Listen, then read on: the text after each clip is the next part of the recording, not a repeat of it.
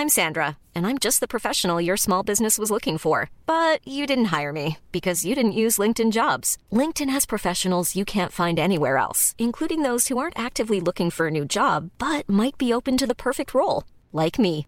In a given month, over 70% of LinkedIn users don't visit other leading job sites. So if you're not looking on LinkedIn, you'll miss out on great candidates like Sandra. Start hiring professionals like a professional. Post your free job on linkedin.com/people today. Éducation, santé, environnement. Ça fait dix ans qu'UBS, le sponsor de cet épisode de la story, s'engage dans les investissements responsables. Alors quand j'entends dire qu'il y aura un avant et un après Covid-19, je sais déjà que pour UBS, l'après se fera comme avant, en faveur de la société. C'est aussi pour ça que j'ai choisi d'y placer mon argent. Lundi 18 novembre sur le campus de l'Université Polytechnique de Hong Kong. Sur les images diffusées par le South China Morning Post, une file d'étudiants masqués, casques de chantier jaune ou blanc sur la tête, descend bruyamment un escalier. Autour d'eux, des images de chaos, de mobilier en cendres. L'atmosphère est encore baignée d'une fumée, mélange de gaz lacrymogène et d'objets qui finissent de se consumer. Démarrée pacifiquement en juin dernier, la contestation devient chaque jour plus violente à Hong Kong.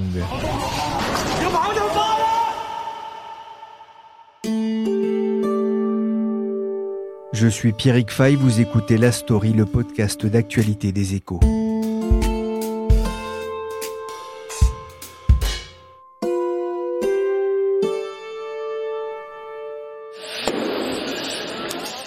l'Université polytechnique de Hong Kong est devenue le bastion de la contestation qui agite la ville-État depuis six mois. Des barrages de feu ont été érigés par les manifestants pour empêcher l'assaut. Lundi, ça a été une journée hallucinante hein, ici. Enfin, les, autour du campus, tout était en feu. Euh, il y a des dizaines de milliers d'habitants hein, qui sont descendus. Euh. Frédéric Schaeffer est journaliste aux échos. Il est correspondant du journal à Pékin et s'est rendu en début de semaine à Hong Kong. Début septembre, dans la story, j'avais évoqué avec Frédéric ces manifestations pro-démocratiques qui se déroulaient plutôt dans le calme. Deux mois plus tard, la situation a dégénéré. Le mouvement de protestation a énormément évolué depuis euh, les premières manifestations euh, du mois de juin. On se souvient à l'époque, il y avait eu euh, de grandes manifestations pacifistes, notamment le 16 juin, où il y avait 2 millions de personnes dans les rues, 2 millions de personnes à l'échelle de Hong Kong, euh, c'est énorme puisque ça représente environ un quart de la population. Et à l'époque, il n'y avait eu aucun échauffouré ce jour-là. Et au fil du temps, et notamment euh, face à, l'inflexibilité euh, de la chef de l'exécutif de la ville, Carrie Lam, le mouvement s'est extrêmement crispé avec l'apparition de violences d'une ampleur jamais vue il y a eu des heurts très violents entre les protestataires radicaux et les forces de police qui, elles, sont bien décidées à réprimer euh, le mouvement. Et au fur et à mesure du temps, on a vu de part et d'autre vraiment les positions se radicaliser et certaines euh, personnes euh, vraiment donner l'impression d'agir en roue libre. This is the Hong Kong Polytechnic University. What's left behind? Proof of the violent clashes between protesters and police over the weekend. On l'entend dans ce reportage diffusé sur CNN. Les heurts entre la police et les manifestants retranchés à l'Université Polytechnique de Hong Kong ont été violents. Frédéric Schaeffer a pu y pénétrer pour rencontrer les derniers irréductibles de Polytech. En fait, j'ai pu pénétrer sur euh, le campus euh, mardi en fin de journée après euh, plusieurs jours euh, de siège euh, très tendus, qui étaient marqués là aussi par des violences jamais vues à Hong Kong, et après des tentatives d'assaut des forces de l'ordre repoussées lundi à l'aube par des jets de cocktails Molotov, en fait, le campus est encerclé par les forces de police qui ne cherchent plus à pénétrer mais qui joue l'épuisement des manifestants qui sont à l'intérieur, pris dans une souricière, et qui en fait euh, attendent qu'ils sortent pour mieux les arrêter. Il faut savoir que euh, les manifestants majeurs sont qualifiés d'émeutiers et pour ça risquent une peine allant jusqu'à 10 ans d'emprisonnement. Et quand j'y suis allé, l'essentiel des manifestants avaient réussi soit à fuir le campus ou sinon avaient été arrêtés, parce que dans la journée de lundi, il y a eu quand même un millier d'arrestations autour du campus, euh, ce qui est colossal. Donc mardi soir, il y avait environ une petite centaine de manifestants encore euh, retranchés sur le campus euh, de Polyou, qui a vraiment des allures de champ de bataille en fait après trois jours de siège. En fait, l'entrée de l'université est entièrement calcinée, recouverte de barricades. Tout ça, ça témoigne vraiment de la vigueur des affrontements qui a eu lieu lundi à l'aube lorsque les manifestants ont repoussé les assauts des forces de l'ordre en lançant des cocktails Molotov et des briques. Et à l'intérieur, bon, le, voilà, c'est des un peu d'une scène de désolation. Le parvis jonché de masques, des parapluies, des casques, des bouteilles d'eau abandonnées. Il y a un immense SOS qui a été euh, apposé au sol avec euh, des bandes de tissu, parce que là, les, ceux qui restent, ça, la situation devient très difficile pour eux, parce que voilà, la nourriture commence à manquer, etc. Et puis au sous-sol, en fait, on se rend compte qu'il y avait vraiment tout un équipement et une organisation qui avait été mise en place pour tenir un siège. le gymnase servait de dortoir, il y a des couvertures partout, des équipements de protection. Il y a une salle qui était dédiée euh, aux vêtements, d'autres une autre avec euh, plein de produits d'hygiène. On voit aussi que les manifestants, euh, les protestataires étaient extrêmement armés et déterminés. Il y a des arcs, des flèches, j'ai vu un marteau, il y a plein de cocktails Molotov qui sont encore prêts à servir, euh, les bouteilles de produits chimiques qui sont encore présentes. Donc euh, voilà, il y avait euh, tout un équipement prêt à tenir un siège. En fait, ce qui est quand même étonnant et incroyable dans ce mouvement à Hong Kong, c'est l'inventivité de ce mouvement, la, la capacité d'évoluer, de se réinventer, de créer des formes de mobilisation qui est assez étonnante. J'en discutais avec un chercheur, il me disait honnêtement, ils sont vachement regardés par les autres mouvements de contestation, même par les Black Blocs d'Europe, etc parce qu'ils sont très agiles et très malins. À ce moment-là, ils sont encore plusieurs dizaines sur le campus. Frédéric, quel était l'état d'esprit des étudiants que vous avez pu rencontrer? Ils étaient déjà très fatigués, ceux que j'ai vus, éprouvés euh, après euh, plusieurs euh, jours de siège. J'en ai vu une petite dizaine en état de choc ou d'hypothermie qui avaient accepté de sortir du campus enroulés dans leur couverture de survie avant d'être pris en charge par les secouristes. Ça, c'était le fruit d'une négociation euh, avec les forces de l'ordre. Ils étaient pris en charge par les secouristes, mais avant cela, ils ont dû donner leur identité aux, forces de l'ordre qui encerclent le campus. Et ceux qui sont encore à l'intérieur, ou en tout cas qui étaient encore à l'intérieur euh, mardi, moi, je les ai trouvés assez résignés, cherchant surtout une issue pour sortir du campus euh, sans se faire repérer et sans se faire arrêter par les forces de l'ordre. Voilà, leur intention initiale, c'était de tenir le siège euh, bien plus longtemps. Là-dessus, l'opération n'a pas forcément tenu euh, toutes ses promesses. Mais après, euh, c'est pas la fin du mouvement. Beaucoup restent encore déterminés. On a vu à cette occasion qu'il y avait aussi un soutien fort de la population. Donc, euh, on peut imaginer que d'autres opérations de contestation euh, se préparent déjà. Il y a un soutien fort de la population locale, mais est-ce qu'ils se sentent soutenus par euh, l'opinion internationale? Alors, l'opinion internationale, c'est différent. moi, j'ai trouvé que ces dernières semaines, elle était plutôt soft. Les capitales occidentales réagissent assez peu par rapport à la situation de Hong Kong, même s'il y a eu euh, des appels à ce que les choses euh, soient résolues de manière euh, le plus pacifique possible. Il y a un événement quand même assez important en provenance des États-Unis avec le vote à l'unanimité au Sénat américain d'un projet de loi visant à garantir les droits humains à Hong Kong et euh, à éventuellement sortir euh, Hong Kong de son statut commercial spécial lié à Washington, qui serait réexaminé euh, chaque année en fonction justement de la capacité de l'ex-colonie britannique à respecter les droits de l'homme.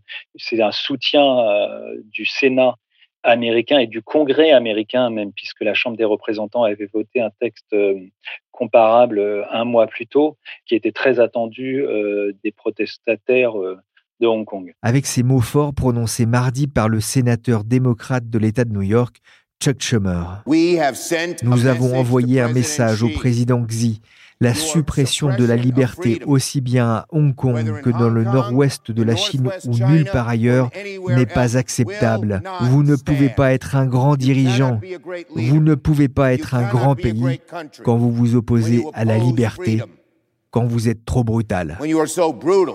Lorsqu'on s'est parlé quelques heures avant l'enregistrement, Frédéric était dehors.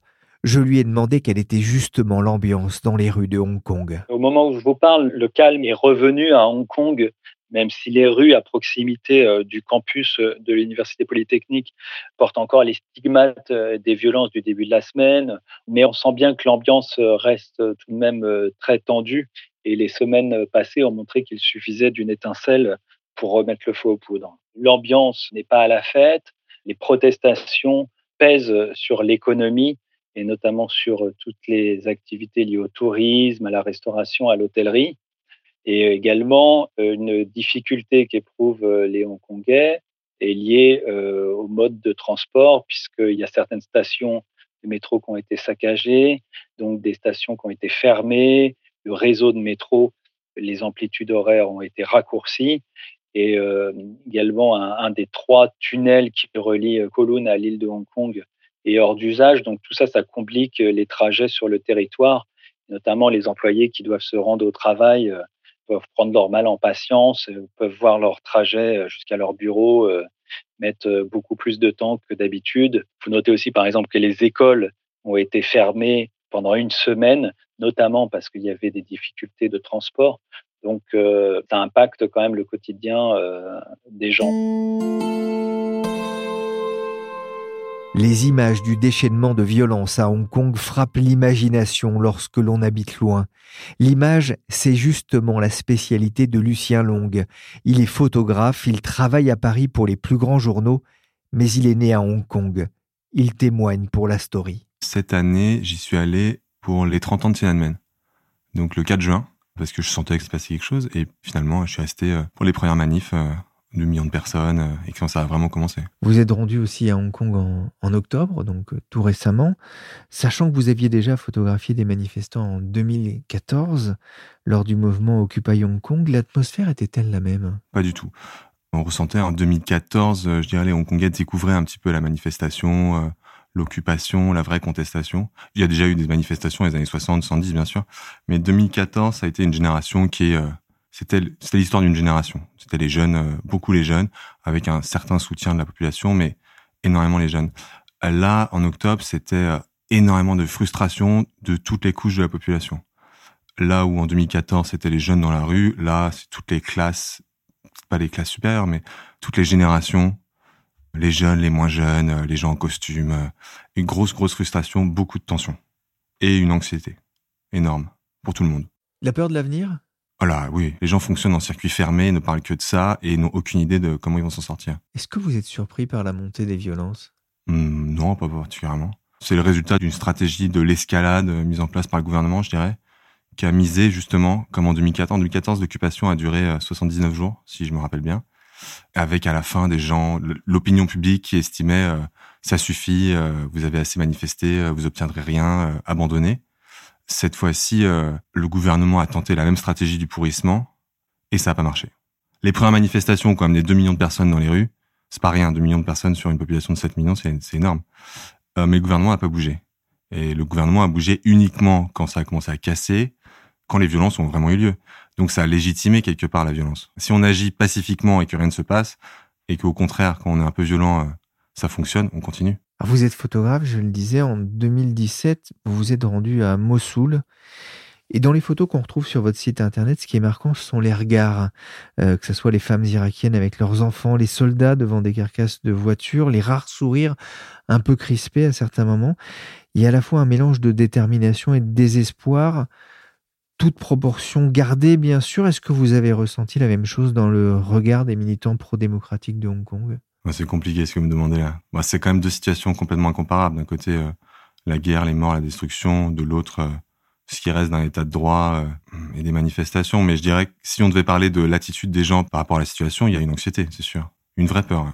Vous êtes né, vous, à Hong Kong, vous y avez grandi avant de vous installer en France. Quel est le sentiment qui domine aujourd'hui face à la crise qui se déroule dans ce pays? Aucune idée de l'avenir. Aucune idée de l'avenir de Hong Kong. Comment est-ce qu'ils vont résoudre cette crise? Aucune personnalité politique n'a pris ses responsabilités. Donc, il n'y a pas d'opposition finalement pour les manifestants. Donc, aucune décision que ne prend l'autorité, sauf à accepter toutes les réclamations ou toutes les demandes de la population, euh, ne peut euh, résoudre la crise. Personnellement, je suis plutôt inquiet sur la suite des événements.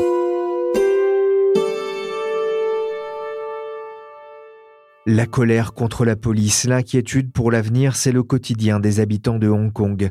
J'ai pu joindre au téléphone Baptiste. Il est expatrié, vit là-bas depuis 11 ans avec femme et enfants, sur une île en marge du centre-ville, loin des heures entre police et manifestants. Il m'a raconté comment il vivait les événements actuels. Ce qu'on ressent, c'est le climat. C'est-à-dire que c'est sur toutes les lèvres, euh, tout le monde en parle. Euh, je ne sais pas combien de fois je me connecte par jour, euh, où je regarde sur mon portable les news sur les différentes chaînes. Clairement, on parle que de ça entre potes, mais aussi au, bureau, on le sent quoi c'est plutôt le climat qui est pesant. moi, après, effectivement, le soir, le, matin, quand je me réveille, ça, je le vois pas, puisque j'habite vraiment sur une île, j'habite dans un village beaucoup plus loin. Est-ce que ça a modifié votre façon de vivre? On a été un peu forcé hein, de la changer, hein, puisque là en ce moment toutes les écoles elles sont fermées. Moi j'ai deux enfants, euh, ce qui est assez ridicule parce que il y a absolument aucune menace sur les écoles. Ça c'est par exemple ça fait partie de la manipulation gouvernementale, c'est-à-dire que pour euh, discréditer encore plus le mouvement, font des choses qui pénalisent beaucoup euh, la majorité pour faire tourner l'opinion publique en faveur de, enfin en tout cas contre ce mouvement quoi. Donc oui, ça forcément, bah, on est obligé un peu de s'organiser. On passe plutôt de la maison. Euh, il y a eu les transports en commun qui ont été paralysés aussi pas mal. Donc euh, moi, ça m'a peu concerné, mais énormément de collègues à mon bureau euh, n'ont pas pu venir, ont mis quatre heures pour venir, des choses comme ça. On va voir après, en plus, dans les semaines à venir, quelle influence ça va avoir sur l'économie, etc. Mais voilà, moi j'ai pas mal de contacts et de copains qui bossent dans les restos et les hôtels et c'est très très dur pour eux en ce moment, quoi. Clairement, depuis euh, depuis cet été-là. À Hong Kong, on, ne parle que de ça? Il y a beaucoup de rumeurs. Il y a beaucoup de choses qui se disent. On ne sait jamais trop si c'est vrai. On ne sait jamais trop si ça va se passer. Tout le monde a ses propres sources. Il y a des messages WhatsApp qui sont transférés de téléphone en téléphone. On n'a jamais vraiment la vérité euh, derrière. Donc euh, tout ça, ça participe un peu à la psychose. C'est vrai que des fois on se dit oh là là, si ça part en très loin, euh, qu'est-ce qu'on fait Est-ce qu'on va être obligé de partir? Est-ce qu'on va être obligé d'envisager de partir à un moment? Parce que ça devient trop chaud. Et on sait pas en fait je pense qu'en tant qu'expat comme ça euh, on sait pas trop où se placer aussi vis-à-vis de ce combat. Quoi qu'il arrive je serai de toute façon toujours en faveur d'une idée pro-démocratique. Mais en même temps moi je suis pas hongkongais j'ai la résidence permanente maintenant ça fait plus de sept ans que je suis ici donc je peux voter etc j'ai un pouvoir mais il est difficile pour moi en tant que Français, en venant ici comme ça, euh, en faisant ma vie ici aussi, d'aller en frontline, d'aller au devant. Quoi. Je peux supporter et je le fais par les moyens qui sont alloués. Euh, j'ai donné de l'argent à la presse indépendante euh, pour qu'elle s'autofinance pour couvrir les événements, par exemple. C'est difficile pour nous, je pense. c'est un peu un combat qui est pas entièrement le nôtre en fait. On peut pas s'approprier cette lutte. Vous parliez d'hypothèse de départ. Vous parmi vos proches, il y a des gens qui y songent? Non, pas dans mes proches. On en parle c'est une éventualité, mais c'est pas du tout à l'ordre du jour. Mais vous vous sentez pas du tout en danger aujourd'hui hein? Non, en fait, euh, souvent euh, nous on reçoit énormément de textos, d'appels de, France, etc. Parce que c'est vrai que les images elles sont impressionnantes, elles sont difficiles. En fait, ça se joue sur quelques rues, ça se joue euh, là il y a récemment c'était à Poliou, Poliou c'est sur Kowloon, c'est de l'autre côté, ça se joue vraiment tout autour de Poliou, c'est hyper impressionnant, c'est franchement dangereux. Mais en dehors de ces rues, vous ne ressentait pas euh, forcément grand-chose. C'est le climat, mais je veux dire, on connaît ça aussi à Paris, euh, etc.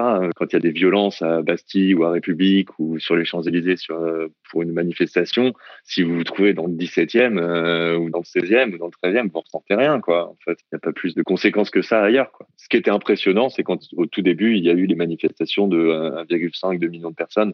Là, c'était vraiment très impressionnant. Là, on était dans une mobilisation qui était absolument incroyable. Enfin, moi, j'ai jamais vu ça de ma vie. Mais le danger physique, en tout cas pour nous, on le ressent pas au quotidien. Euh, par contre, le danger futur euh, sur la liberté d'expression, peut-être, euh, oui, sur la, la, censure, sur tout ça, ouais.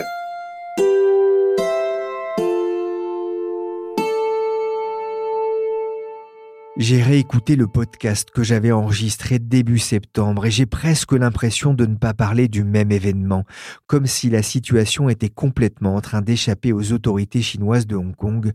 J'en ai discuté avec Michel Degrandy, grand reporter aux échos. Depuis quelques jours, effectivement, la tension est à son maximal. On a à la fois euh, deux phénomènes qui se conjuguent. Déjà de l'intransigeance de part et d'autre et de la violence également de part et d'autre. Un professeur qui habite Hong Kong me disait il y a deux jours, les deux camps ont perdu la raison. On est quand même avec des étudiants qui utilisent des arcs et des flèches, ainsi que des cocktails Molotov, face à des policiers qui disent on va tirer à balles réelles. On est vraiment dans une situation explosive, c'est clair, mais sans qu'on sache comment les choses peuvent encore évoluer. Oui, c'est-à-dire qu'on a du mal à voir une issue positive, effectivement. Alors, si on regarde un peu la genèse des dernières semaines, on a abandonné complètement les manifestations pacifiques. Ces manifestations, qu'est-ce qu'elles ont apporté? Elles ont apporté essentiellement que la loi sur euh, l'extradition soit retirée. C'est tout. Depuis, on est parti dans une spirale de violence et aujourd'hui, on ne sait effectivement pas comment les choses peuvent évoluer, même si on craint quand même euh, une intervention de Pékin qui, euh, in fine, sera inévitable si la Chine considère que sa légitimité sur Hong Kong est mise en doute. Les revendications aujourd'hui des étudiants et de ces citoyens hongkongais sont inaudibles pour Pékin? On a complètement dérivé des cinq demandes initiales quand on regarde les réseaux sociaux, les fils euh, qui sont alimentés par les manifestants, on est dans une guerre contre la police. Les rumeurs les plus folles euh, circulent sur ces réseaux. On n'est plus du tout dans une revendication structurée telle qu'elle pouvait être imaginée au départ. Comme le mouvement n'a pas vraiment de leader, il n'y a pas d'interlocuteur. Cela dit, à quoi servirait un interlocuteur puisqu'il n'y a pas de dialogue de l'autre côté? Les autorités de Hong Kong et bien sûr la Chine euh, derrière ont fermé la porte à, toute possibilité de même de médiation. Le week-end dernier, il y a eu une initiative de la société civile de Hong Kong qui a mis sur pied une plateforme de dialogue pour permettre aux étudiants et aux Hongkongais de pouvoir euh, essayer même pas de rapprocher leurs positions, mais au moins de dire ce que chacun pensait. Et aujourd'hui, cette plateforme, elle a disparu comme elle est née, aussi confidentiellement. Comment est-ce qu'on peut expliquer le peu de réaction finalement des dirigeants occidentaux, hormis peut-être les États-Unis? Alors c'est un des points, euh, moi, qui m'interroge depuis un bout de temps pourquoi est-ce que personne ne dit rien? En fait, les Hongkongais ont l'impression d'être tout seuls. On voit qu'à chaque fois qu'un dirigeant occidental, y compris le, président français, a évoqué la question de Hong Kong simplement en disant il faudrait que la violence cesse, ce qui est quand même loin de l'ingérence dans les affaires intérieures chinoises.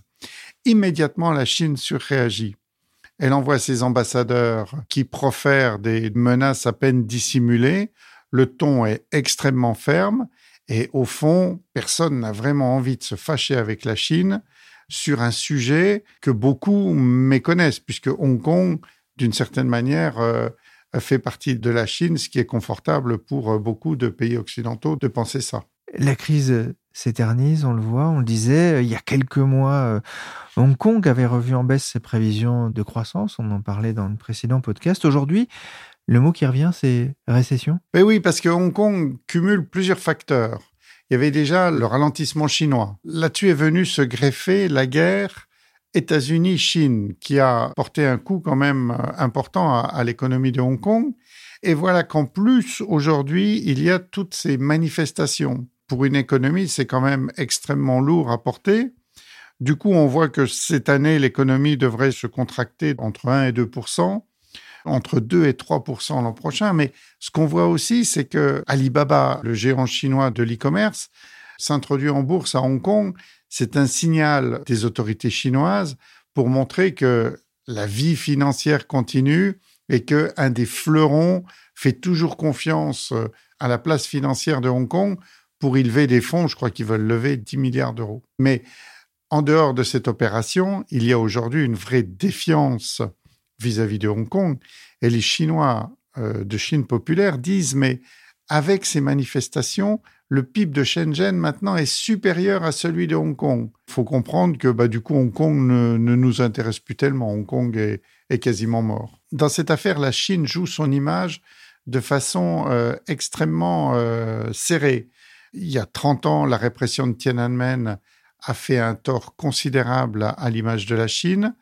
Tout le monde se souvient de la colonne de chars arrêtée par un, individu près de la place Tiananmen. Donc les Chinois ne veulent pas recommencer ça. En même temps, ils voient bien que, quoi qu'ils fassent, ils sont observés par le monde entier. Leur image de pays totalitaire, on le voit en ce moment avec les Ouïghours au Xinjiang, est quand même une image qui est bien ancrée. Donc, euh, Pékin pilote euh, cette crise à Hong Kong avec énormément de doigté. Merci Frédéric Schaeffer et Michel Degrandy, journalistes aux échos. Merci Lucien Long et merci Baptiste pour leur témoignage. La story, le podcast d'actualité des échos, s'est terminé pour aujourd'hui. L'émission a été réalisée par Willy Gann, chargé de production et d'édition Michel Varnet. La story est diffusée sur toutes les plateformes de téléchargement et de streaming. N'hésitez pas à vous abonner et à nous donner 5 étoiles si l'émission vous a plu. Pour l'actu en temps réel, c'est sur leséchos.fr.